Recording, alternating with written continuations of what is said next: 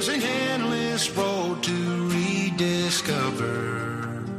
Hey, sister, know the water's sweet, but blood is thicker. Oh, if the sky comes falling down for you, there's nothing in this world I wouldn't do. Comienza Protagonistas los Jóvenes. Hey, brother, Hoy con los jóvenes del Arciprestazgo de las Rozas, Madrid.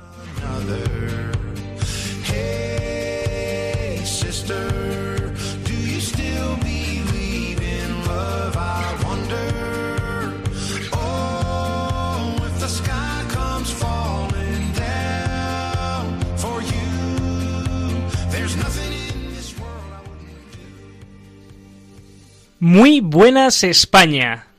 Un día más queremos, con su permiso, entrar en sus hogares. Venimos en nombre del Señor, en el nombre de Jesucristo, bajo el amparo de Nuestra Señora, la Madre, la Virgen María.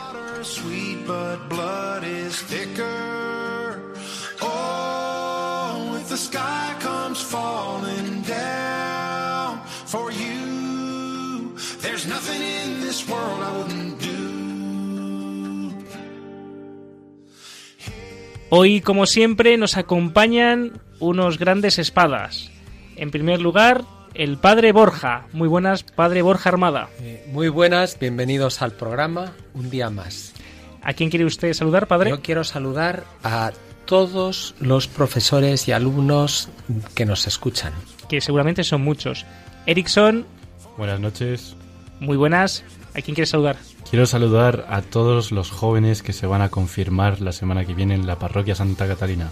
Pues todos los, eh, todos los catecúmenos, pues que sean muy, muy saludados y que estén bajo la protección del Espíritu Santo, cómo no.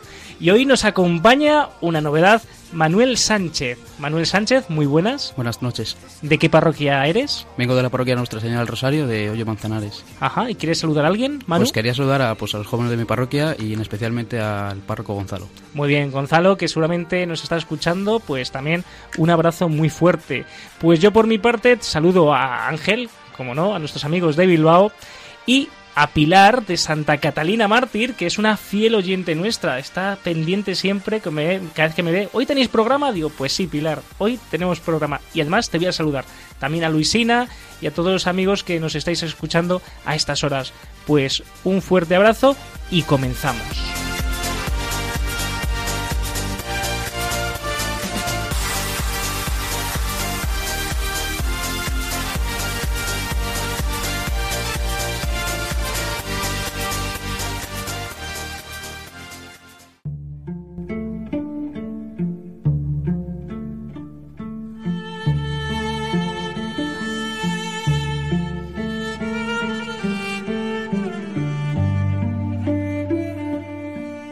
La primera de las bienaventuranzas que Jesús enumeró en el Sermón de la Montaña es Bienaventurados los pobres de espíritu, porque a ellos pertenece el reino de los cielos.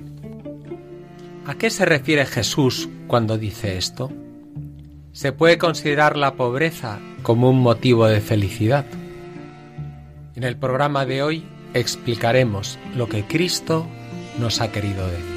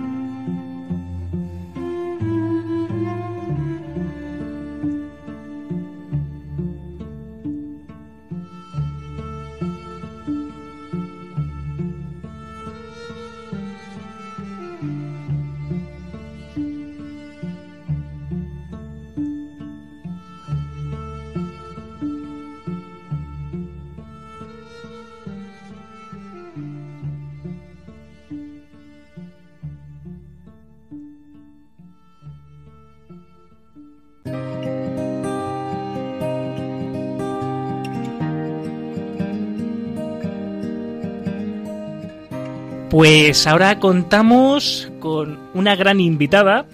Ella se llama Laura Moreno. Aparte de ser la delegada de jóvenes del, de aquí de Madrid, de, nuestro, de nuestra eh, diócesis de Madrid, pues ella también es del Instituto Teresiana y es argentina, nacida en Buenos Aires.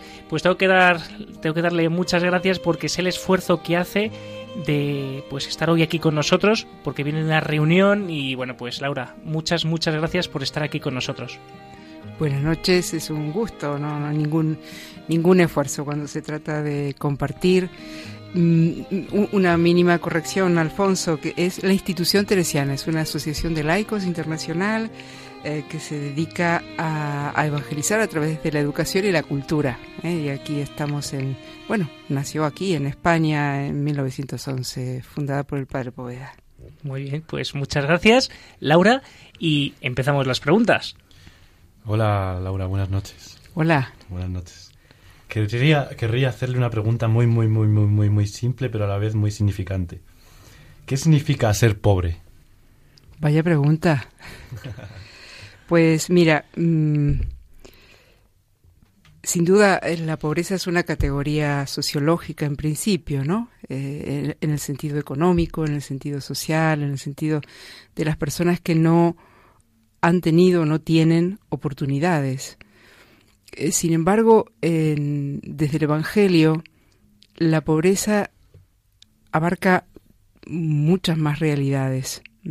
El Papa actual, Papa Francisco, le gusta hablar de periferias y en esas periferias incluye las periferias sociales, las que tienen que ver precisamente con eh, las personas que no tienen oportunidades y que tienen una situación de exclusión, diríamos, en términos actuales, y también las periferias existenciales.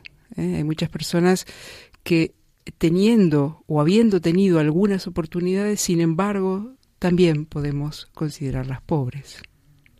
Muchas gracias. Buenas noches, Laura. A raíz de, esta definición de pobreza y de pobres, ¿cómo podemos nosotros los jóvenes ayudar a estas personas? Uy, pues mira, eh, yo creo que de muchas maneras. ¿eh? Y en la diócesis de Madrid hay, hay muchos ejemplos. Eh, primero porque hay una realidad que los pobres nos devuelven que hay situaciones que no están bien en nuestro mundo, ¿eh? que, mm, que nos hablan de injusticia, que nos hablan de marginación, que nos hablan de personas que no tienen las mismas oportunidades que otros. Mm, en la diócesis, en la ciudad de Madrid, eh, también tenemos situaciones de inmigración y recorremos las calles, muchas calles, y nos encontramos con personas que, que viven, que no tienen hogar. Pues mira, yo creo que los jóvenes eh, podéis hacer una, una, gran tarea a través de conocer esta realidad primero, ¿eh? acercarse, acercarse a, las personas que necesitan de múltiples maneras. Solo Caritas, por, por, por nombrar una organización de la Iglesia, eh, ofrece más de 400 posibilidades de, cercanía de jóvenes y gente que necesita, niños, ancianos, familias eh, en situaciones de, falta de hogar o de exclusión, eh, personas mayores, etcétera. De manera que yo creo que todo joven, el cardenal Osoro habla de la necesidad que tenemos los adultos de dejar que los jóvenes se acerquen a la mirada de los pobres, ¿eh? porque la mirada de los pobres, ese encuentro personal que supone, eh, claro que la colaboración, claro que la ayuda, pero ese encuentro entre persona a persona es la que nos significamos mutuamente un don, ¿eh? y ahí de esa manera podéis ayudar y mucho. Muchas gracias. Laura, nos has hablado de periferias existenciales. Y hay muchas personas que no se consideran pobres y sin embargo tienen una gran pobreza, viven aisladas, en soledad. ¿Y cómo, cómo podemos arrojar luz sobre esa situación de periferia existencial, sobre la persona que no se considera pobre y sin embargo lo es? Pues yo creo que la soledad, por ejemplo, ¿eh? que lo que lo has, has, nombrado, yo creo que es una de las formas de pobreza de, de las sociedades desarrolladas. Por ejemplo, hay algunos países nórdicos, sabéis, que hasta han necesitado mm, generar o mm, crear un ministerio para, para ocuparse de, de, este tipo de, de, pobrezas. Pues yo creo que arrojando, la Iglesia arroja luz, o podemos arrojar luz, acercándonos, conociendo estas realidades, conociendo en nuestros barrios quiénes están solos, quiénes están solas y acercándonos. Creo que también hay situaciones de enfermedad eh, y, la cercanía. Bueno, hay muchas maneras. Yo creo que, que la compañía espiritual, eh, por ejemplo, eh, pues es una compañía que, que, hace mucho bien. En el caso de los jóvenes me permito también, nada, eh, ir un día al cine con alguna persona, eh, estar cerca de la cama de un enfermo, en un hospital, de la gente que está sola. Yo creo que, eh, cada vez que una persona es capaz de vivir la proximidad con el otro, eh, pues significa luz mutua. Y una persona que se aísla ella misma, por ejemplo, ahora mismo que hay tantas adicciones y personas que están un poco atrapadas por las adicciones, también esa pobreza inconsciente, mm, ¿cómo se puede ayudar para que se den cuenta de su pobreza, de cómo se van aislando de los demás? Uf, pues es una de las, yo creo que de las pobrezas de nuestro tiempo más difíciles y que afecta a los jóvenes precisamente, a muchos jóvenes. Eh, hay una situación, me parece, de, de la sociedad actual que tiene que ver con Mm, yo diría, es una pobreza de vacío existencial. ¿eh? Mm, ese vacío existencial que, que, ha llegado por distintas circunstancias, a veces aún en abundancia aparente, económica, ¿no? Eh, pero ha llegado por falta de sentido, ha llegado por falta de amor, ha llegado por, por frustraciones sin, sin saber eh, vivirlas. Pues yo creo que ahí mm, se necesitan dos cosas. Se necesita acompañamiento eh, y un acompañamiento a veces hasta técnico, eh, pero, pero sin duda el acompañamiento de personas que, que estén dispuestas a, a mostrarle a la persona que es una persona querida, eh, que merece la pena, que es única para Dios y que hay un proyecto en ella aunque, aunque no lo vea. Y luego creo que los medios comunitarios, el poder vincularse a, algún proyecto, mm, la música, el arte, el deporte, son medios que, eh, que también nos ayudan. Ahora, son situaciones verdaderamente mm, difíciles y, y que requieren, mm, requieren también saber hacerlo, ¿no? ¿no? No cualquier persona lo puede hacer, pero yo creo que este tipo de soledades que son muy propias de nuestra de nuestras ciudades, incluso están a veces muy cerca y, y no sabemos reconocerlas como tales. Laura, y desde, desde tu propia experiencia, eh, ¿alguna persona que hayas conocido a lo largo de tu vida que haya vivido esto, eh, una entrega a los más pobres, alguien que te haya marcado o que hayas conocido?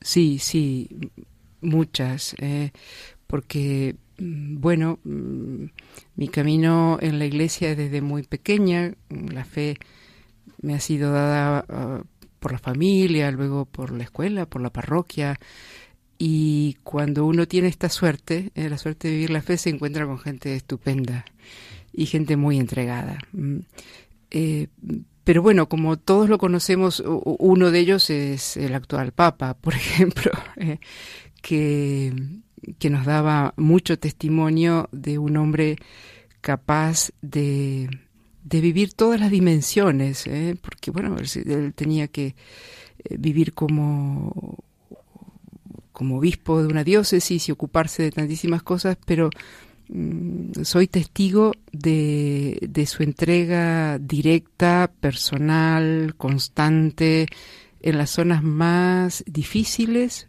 por todos estos tipos de pobreza que estamos hablando, las famosas mm, villas de emergencia en Buenos Aires o favelas en, otras ciudades, eh, pero también en, chicas que, que se encontraban en situaciones muy límites, también en, sus opciones, ¿no? Frente a la maternidad o no, eh, situaciones de drogadicción. Eh, recuerdo un, una situación, una, situación gravísima de una discoteca que, que por negligencia eh, se incendió y murieron muchos jóvenes Mm, jóvenes que no eran mm, de clases más bien acomodadas, sino de situaciones de pobreza o, por lo menos de, cierta marginalidad y, y, Bergoglio estuvo allí desde el primer día y año a año volvía. Eh, como él hay, hay cantidad de, personas con, ah, sin, sin nombre público, más anónimos, pero muchos, muchos. ¿eh? Tuve la suerte también de conocer a la, Madre Teresa de Calcuta y eh, hace unos días, eh, precisamente por la fiesta de todos los santos, recordaba a los santos que Dios me ha dado la gracia de conocer personalmente y, y ella es una. También, también el padre Poveda se sintió interpelado ante la necesidad de los niños que estaban abandonados en situación de necesidad. Sin duda, sin duda. Eh, no, no. Mm, me refería a los que conocí personalmente, pero sin duda, sin duda al padre al padre Poveda lo conocí existencial e y espiritualmente, lo conozco existencial espiritualmente, en la comunión de los santos, eh, un seminarista que, llegó a, Guadix y que sencillamente mirando desde, desde el seminario a, ¿sabes qué, Guadix? Mm, en aquel momento, muy principios del siglo, estamos hablando de, del año, los primeros años de, del siglo XX, pues tenía una zona, la, la, tiene todavía, pero ya no está en aquella, en aquella condición, de las cuevas de Guadix y esto a él lo conmovió, le conmovió el corazón. ¿eh? Y no solamente lo conmovió, sino que lo movió a la acción, que es lo que me preguntabais antes, ¿no? ¿Cómo puedo hacer? Pues acercándome. Cuando me acerco, Dios me inspira eh, para responder como tengo que responder en cada situación. Él respondió a través de la educación. ¿eh? Le pidió al obispo permiso para llevar el sagrario y el sagrario lo llevó a él, lo condujo a él a la educación. Y de a partir de ahí nace toda una vocación. Mm, sin duda, por lo que digo, ¿veis? Tenemos tantísimos testimonios en la iglesia porque creo que evangelio y pobreza están muy unidos. ¿Eh? Eh, precisamente porque Jesús viene a, salvarnos. Nosotros también somos de alguna manera pobres y el Papa en la última, en la próxima jornada mundial nos recuerda la esperanza, ¿no? La, esperanza de los pobres que nunca se acaba. Y, pues estamos llamados a eso. Muy bien. Laura, una pregunta que te quiero hacer. Eh, como delegada de jóvenes de Madrid, y este que es un programa para jóvenes, ¿qué esperas eh, de los jóvenes de Madrid? ¿Qué esperas eh, ¿Qué nos pides a los jóvenes de Madrid? Bueno, yo me meto como si fuese joven, pero bueno, me, vais, a, lo vais a permitir. ¿Qué esperas de nosotros?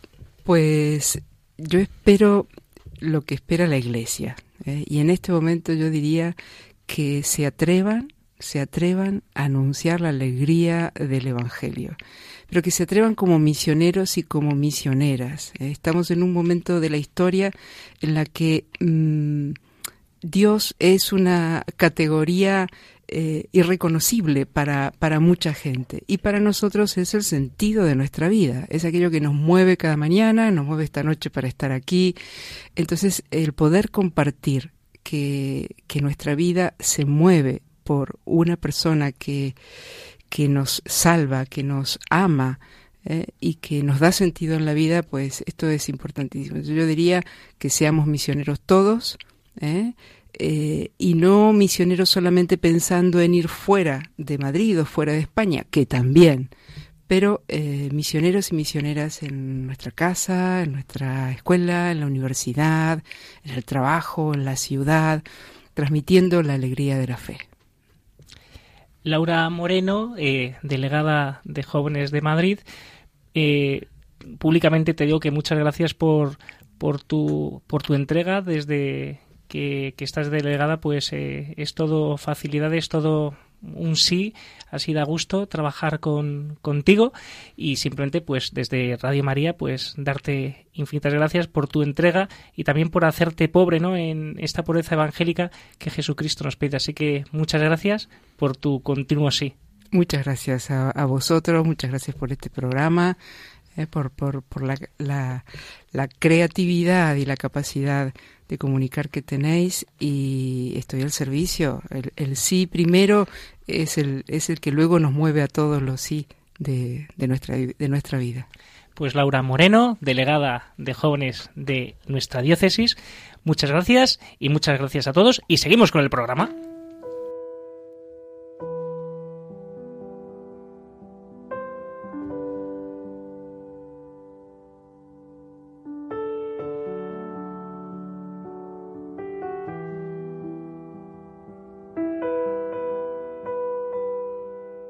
Ahora vamos a leer un texto del Santo Padre, el Santo Padre Francisco, que lo hizo, nos lo dirigió en la Jornada Mundial de la Juventud del 2014.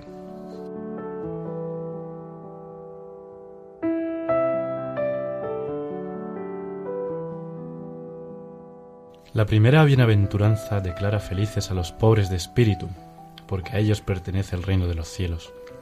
En un tiempo en el que tantas personas sufren a causa de la crisis económica, poner la pobreza al lado de la felicidad puede parecer algo fuera de lugar. ¿En qué sentido podemos hablar de la pobreza como una bendición?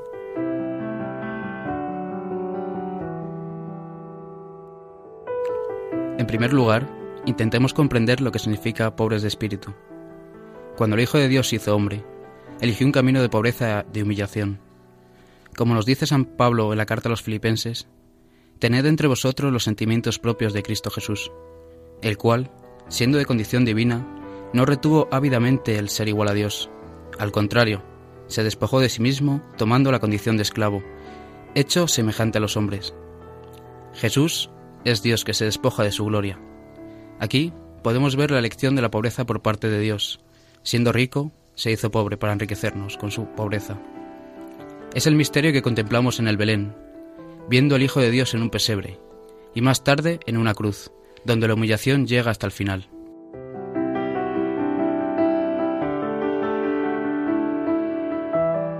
El adjetivo griego tokos, pobre, no solo tiene un significado material, sino que quiere decir mendigo.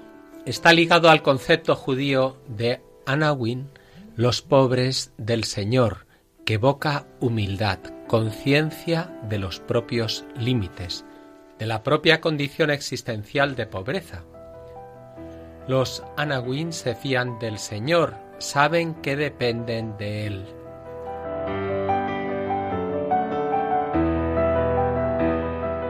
Jesús, como entendió perfectamente Santa Teresa del Niño Jesús, en su encarnación se presenta como un mendigo, un necesitado en busca de amor.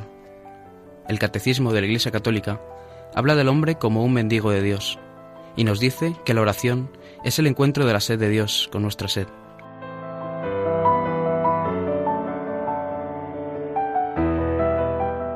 San Francisco de Asís comprendió muy bien el secreto de la bienaventuranza de los pobres de espíritu.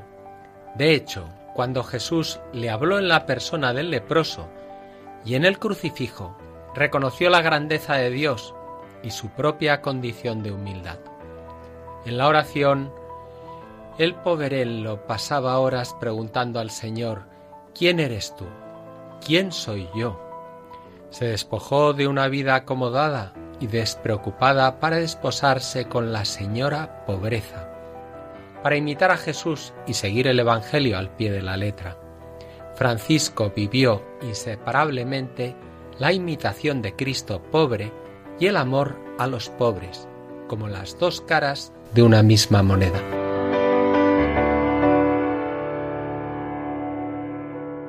Vosotros me podríais preguntar, ¿cómo podemos hacer que esta pobreza de espíritu se transforme en un estilo de vida que se refleje concretamente en nuestra existencia?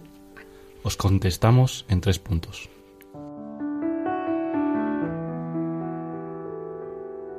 Ante todo, intentar ser libres en relación con las cosas. El Señor nos llama a un estilo de vida evangélico de sobriedad, a no dejarnos llevar por la cultura del consumo. Se trata de buscar lo esencial, de aprender a despojarse de tantas cosas superfluas que nos ahogan.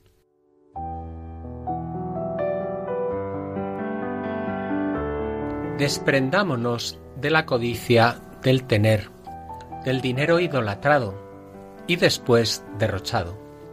Pongamos a Jesús en primer lugar. Él nos puede liberar de las idolatrías que nos convierten en esclavos. Fiaros de Dios, queridos jóvenes. Él nos conoce, nos ama y jamás se olvida de nosotros. Así como cuida de los lirios del campo, no permitirá que nos falte nada. También para superar la crisis económica hay que estar dispuestos a cambiar de estilo de vida, a evitar tanto derroche. Igual que se necesita valor para ser felices, también es necesario el valor para ser sobrios. En segundo lugar, para vivir esta bienaventuranza, necesitamos la conversión en relación a los pobres. Tenemos que preocuparnos de ellos, ser sensibles a sus necesidades espirituales y materiales. A vosotros jóvenes os encomiendo en modo particular la tarea de volver a poner en el centro de la cultura humana la solidaridad. Ante las viejas y nuevas formas de pobreza, el desempleo, la emigración, los diversos tipos de, dependencias, tenemos el deber de estar atentos y vigilantes, venciendo la tentación de la indiferencia. Pensemos también en los que no se sienten amados, que no tienen esperanza en el futuro, que renuncian a comprometerse en la vida porque están desanimados, desilusionados, acobardados. Tenemos que aprender a estar con los pobres. No nos llenemos la boca con hermosas palabras sobre los pobres. Acerquémonos a ellos, mirémosles a los ojos, escuchémosles. Los pobres son para nosotros una ocasión concreta de encontrar al mismo Cristo, de tocar su carne que sufre. Pero los pobres, y este es el tercer punto, no solo son personas a las que les podemos dar algo, también ellos tienen algo que ofrecernos, que enseñarnos. Tenemos tanto que aprender de la sabiduría de los pobres. Un santo del siglo XVIII, Benito José Labre, que dormía en las calles de Roma y vivía en las limosnas de la gente, se convirtió en consejero espiritual de muchas personas, entre las que figuraban nobles y prelados. En cierto sentido, los pobres son para nosotros como maestros. Nos enseñan que una persona no es valiosa por lo que posee, por lo que tiene en su cuenta en el banco. Un pobre, una persona que no tiene bienes materiales, mantiene siempre su dignidad. Los pobres pueden enseñarnos mucho, también sobre la humildad y la confianza en Dios. En la parábola del fariseo y el publicano, Jesús presenta a este último como modelo porque es humilde y se considera pecador. También la viuda que echa dos pequeñas monedas en el tesoro del templo es un ejemplo de la generosidad de quien, aun teniendo poco o nada, da todo.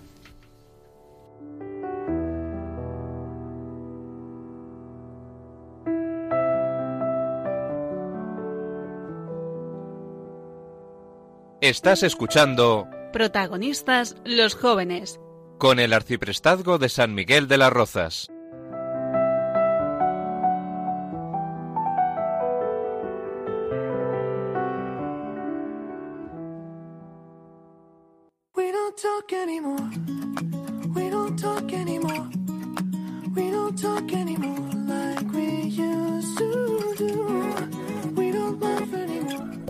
Pues ahora es el momento de la tertulia. Pues tenemos bastante material con lo que nos ha contado Laura, con pues también con lo que nosotros o nuestras propias experiencias, ¿no? que tenemos con, con los pobres. Ojo, que pobre no es el que no tiene dinero. Hay muchos ricos que son muy pobres, como bien sabemos. Entonces, ¿cómo lo vemos, Padre Borja? Bueno, una primera cosa es aclararnos qué significa ser pobre. Aquí tenemos el ejemplo de Jesús, lo mismo que Jesús nos ha querido decir, porque la bienaventuranza es bienaventurados los pobres de espíritu, porque a ellos pertenece el reino de los cielos. Pero, ¿qué significa ser pobre de espíritu? Me parece que en esa misma línea Jesús mismo nos ha dicho, aprended de mí, que soy manso y humilde de corazón. Y Jesús, estando en el cielo como estaba, viendo nuestra necesidad, decidió bajar a la tierra. Y bajar a la tierra porque querían salvarnos. Y él abandona la comodidad del cielo y su lugar en la gloria y se abaja. Quiso nacer en la tierra, hacerse hombre como nosotros. Eso es como no solamente una humillación, sino también el quedar totalmente desvalido.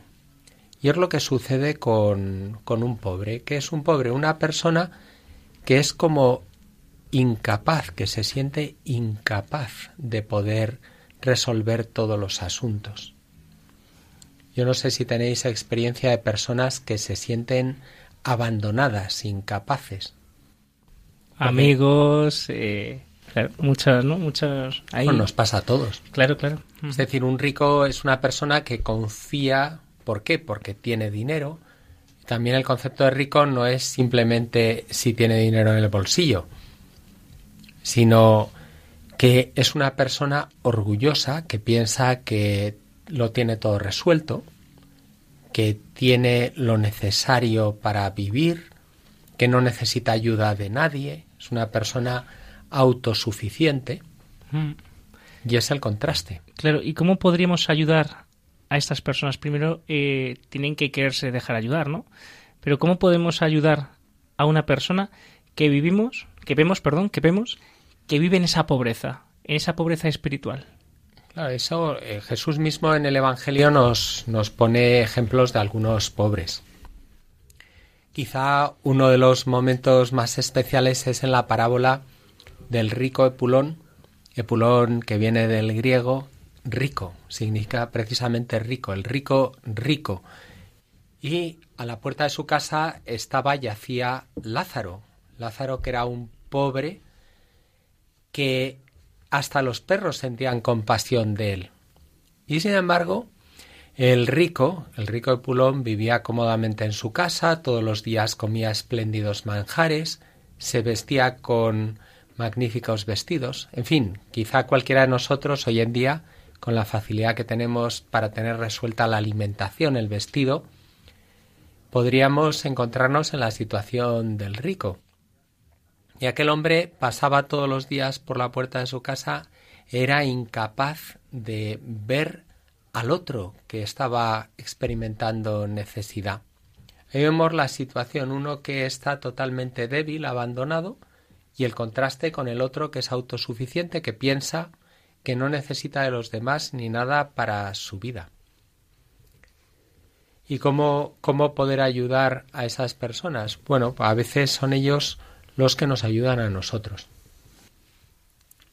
¿Tenéis algún recuerdo, por ejemplo, de alguna persona abandonada, como impotente, incapaz, que os ha dado alguna lección a lo largo de la vida. O que os hayáis sentido así, ¿no? Yo sí recuerdo una, una vez que hice el Camino Santiago con mis amigos y ya habíamos terminado y decimos pues irnos de fiesta para celebrar que habíamos terminado ya por fin el Camino Santiago.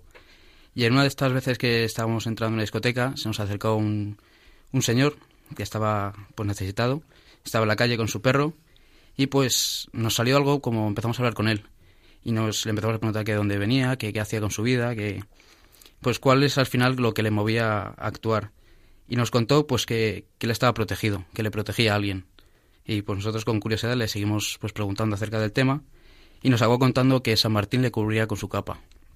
Y es algo pues que a partir de ese día a mí me chocó mucho el tema San Martín y curiosamente cada vez que pues me he sentido abandonado un par de veces curiosamente encontré una capilla donde está pues San Martín y la verdad es que es un santo que pues que ahora me representa mucho y que me parece que fue pues un buen abanderado de los pobres ya que supo ayudar a pues a alguien que lo necesitaba. Claro, o sea, conocéis seguro la historia de San Martín de Tours, que es una historia bastante especial, porque era, él era un soldado que, que se encontró por la noche un pobre que estaba con frío y necesitado, y él partió su capa y le entregó la mitad de su capa porque la pobreza nos ayuda a los demás. Es decir, cuando vemos una persona necesitada, es como si Dios nos estuviera pidiendo ayuda. Por eso Martín le dio la mitad de su capa y luego el Señor se le apareció a Martín y, y le dijo, Martín, hoy tú me has cubierto, me has socorrido, me has auxiliado. Era el mismo Cristo que se había presentado ante él bajo apariencia de pobre, y él había podido ser generoso, ser bueno, compartir. La, la enseñanza de Jesús es en gran parte que tenemos que compartir, que nosotros nos complementamos, compartimos con los demás, unos tienen y dan, otros necesitan y reciben auxilio de Dios, pero también a través de otras personas. Además, fue eh, ayer, eh, fue la, la, memoria que celebramos, San Martín. Claro, San Martín es, es un, un, hombre que fue heroico. Es decir, no solamente es que compartirá al principio mm. sus bienes, sino que después también al final de su vida hay un famoso episodio en el que ya él está muriéndose. Él se desvivió toda la vida para ayudar a los demás. Cuando le llamaban, incluso estando enfermo, acudía auxiliar. No solamente son las cosas materiales, también es cuando una persona lo está pasando mal, acudir en su ayuda. Y, y cuando ya se estaba incluso muriendo, le dijeron sus discípulos, le dijeron, no, no te mueras, quédate con nosotros. Y, y él, que tenía ya muchas ganas de ir al cielo, levantó su alma en oración hacia Dios y le dijo, Señor, no rechazo el trabajo non recuso laborem, dijo él en, en latín en aquel momento. Y así se lo ofreció al Señor. Señor, si tú quieres que yo todavía permanezca aquí para servir a los demás, para trabajar por los demás, aquí me tienes. Qué bueno. Y otra persona que vivió esto también fue Madre Teresa de Calcuta. Uno de, una de las anécdotas que cuentan es que iba pidiendo casa por casa para comida para los pobres y que en una la recibió un hombre y la escupió. Entonces ella mirándola dijo, muy bien, esto es para mí. ¿Y para los pobres? ¿Qué me das? ¿No?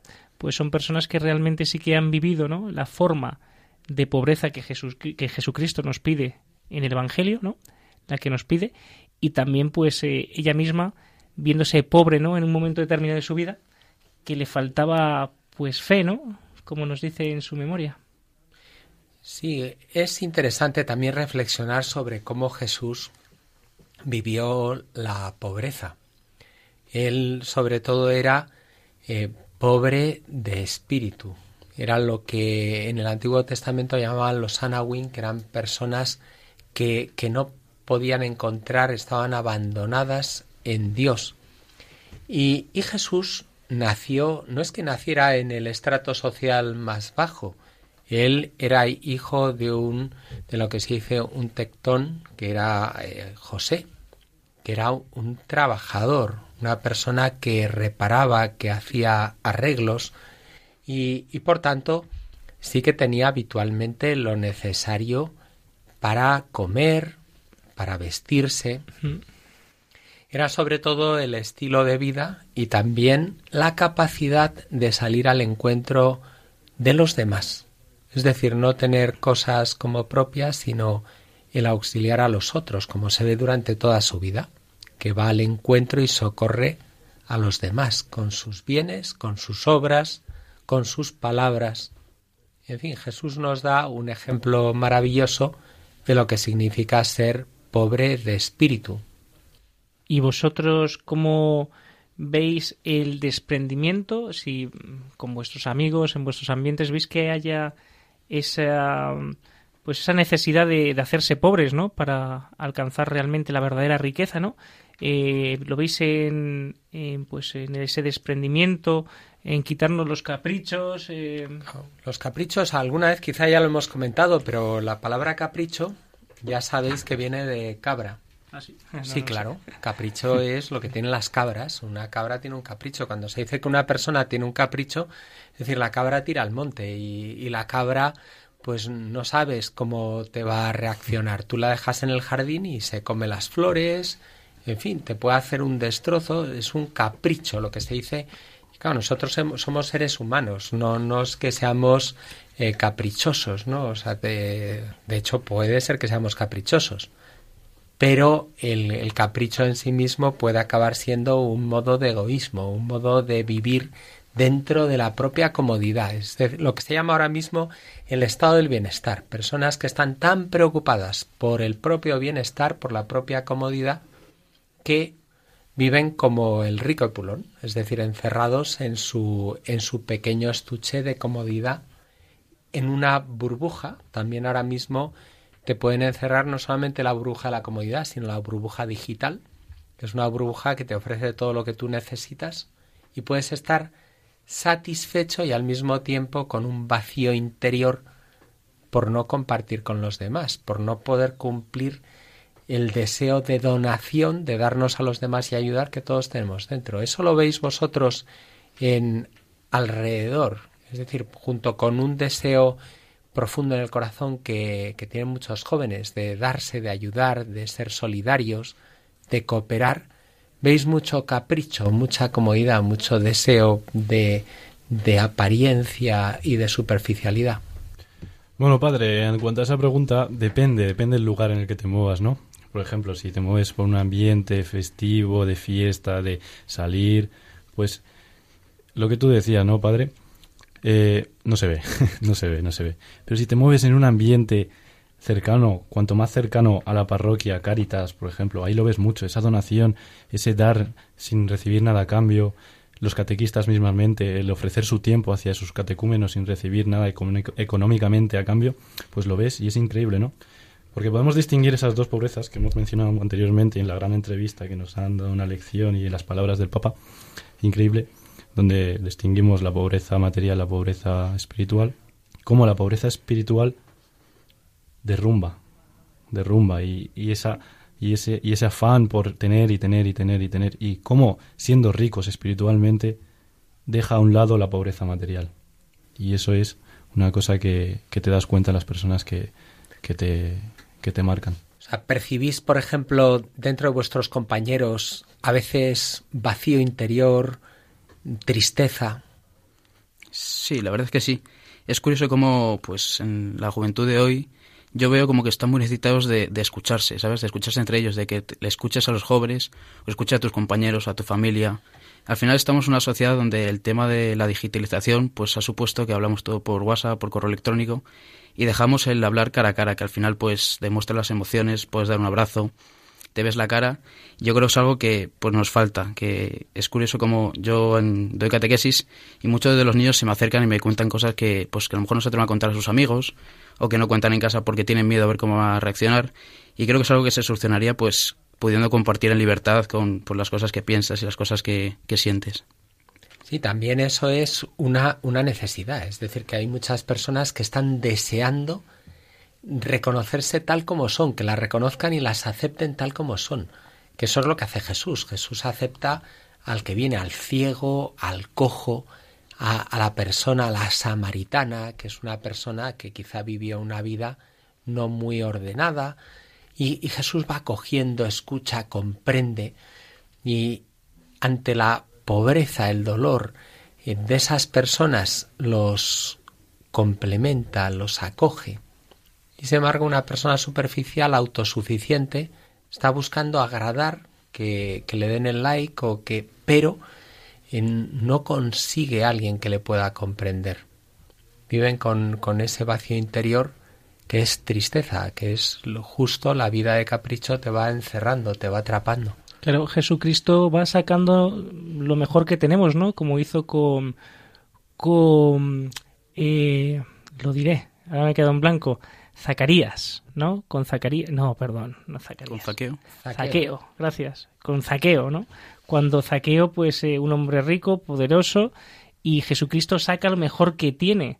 Es más, ya lo dice, si he, he, engañado a alguien, le devolveré cuatro veces más, ¿no? Jesucristo siempre nos saca a todos nosotros lo mejor que tenemos. Nos invita a salir de nosotros para tener una entrega a. Lo que se podría llamar la santa envidia. Justo en el Evangelio hay varios publicanos. Hay dos publicanos que uno de ellos es Mateo. Mateo era justo el publicano de Cafarnaún, que era un lugar donde Jesús vivió con los apóstoles, donde llegaban de, de, sus, de sus navegaciones por el mar de Galilea. Y, es apasionante cómo Zaqueo desde el banco de sus impuestos, de donde cobraba los impuestos, las comodidades, controlaba todo. Era como la hacienda de la época. Se daban cuenta de todo lo que sucedía. Y, él veía con envidia la alegría de Jesús y de los apóstoles, que vivían para los demás, que compartían la vida. Él ansiaba sentirse querido, tenía muchas comodidades, dinero, facilidades, poder, y sin embargo nada de eso le satisfacía. Y al final Jesús se acercó, Jesús que conoce los corazones, se acercó a él y le dijo, sígueme. Y él, con alegría, se une al grupo de los seguidores de Jesús.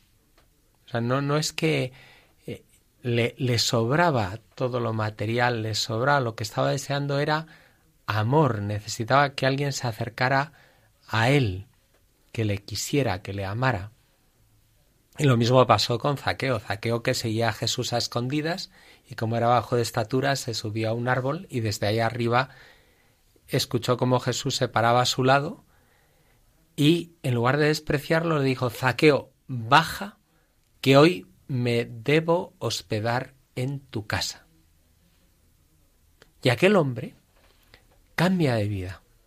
Todas las seguridades que tenía en sus medios económicos, en el poder, en sus facilidades, lo tiene por nada comparado con la alegría de poder compartir su vida con los demás seguir a Jesús con alegría.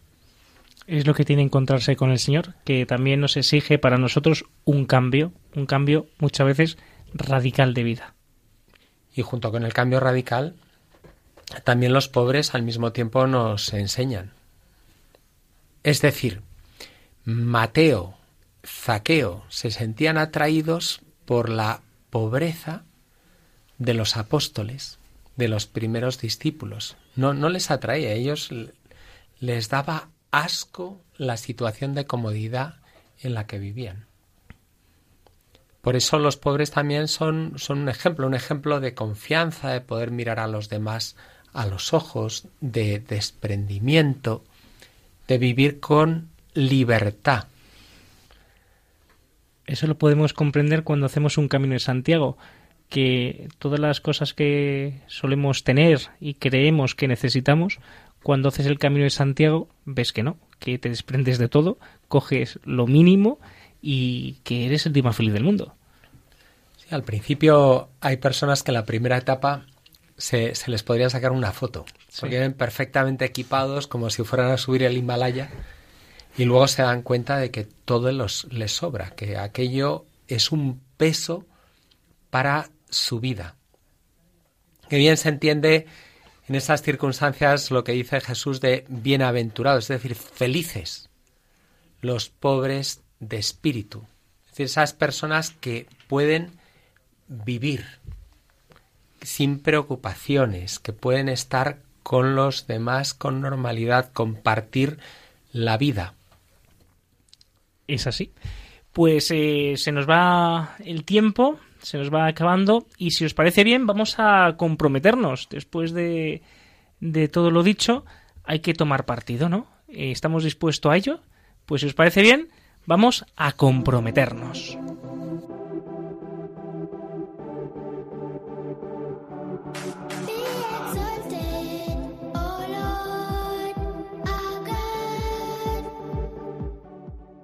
Vivir un estilo de vida evangélico de sobriedad, es decir, no dejarnos llevar por la cultura del consumo.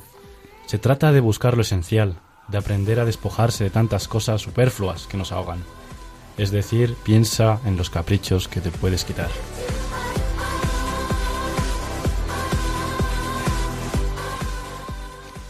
Crecer en sensibilidad con los pobres y necesitados, ayudándoles en sus necesidades espirituales y materiales.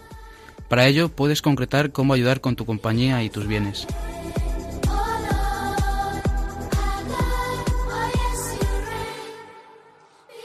Aprender de los pobres a ser humildes y vivir confiando en Dios.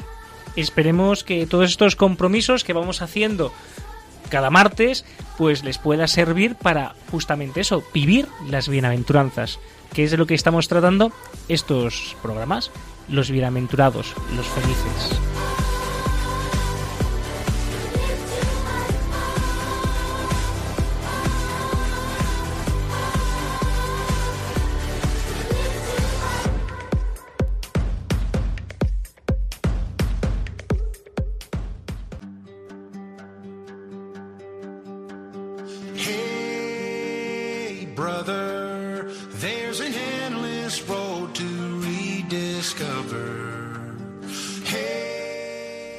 Ahora toca la despedida, pero antes vamos a hacer, como siempre, la conclusión. oh.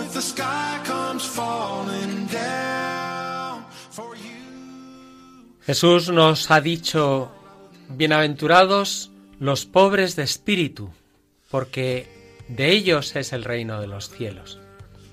Algún día en el futuro estaremos, por la misericordia de Dios, si llevamos una buena vida, en, el cielo es nuestro destino definitivo.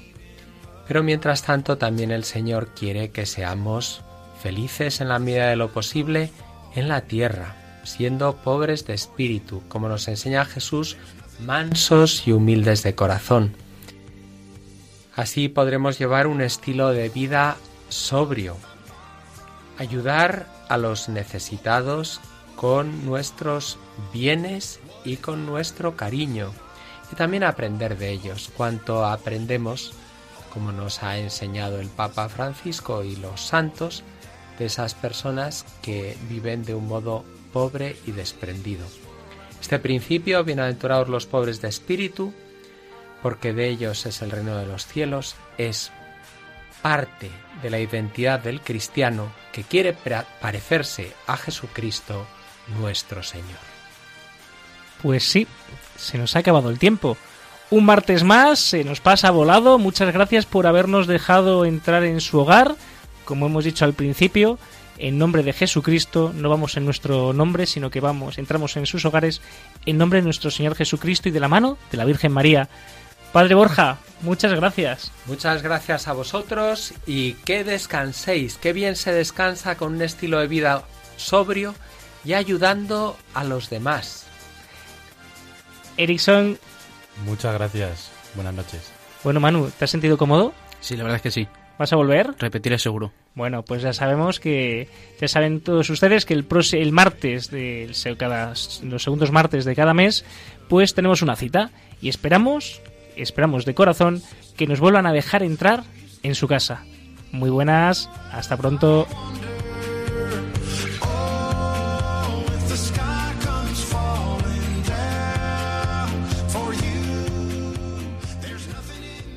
Y así concluye Protagonistas los jóvenes.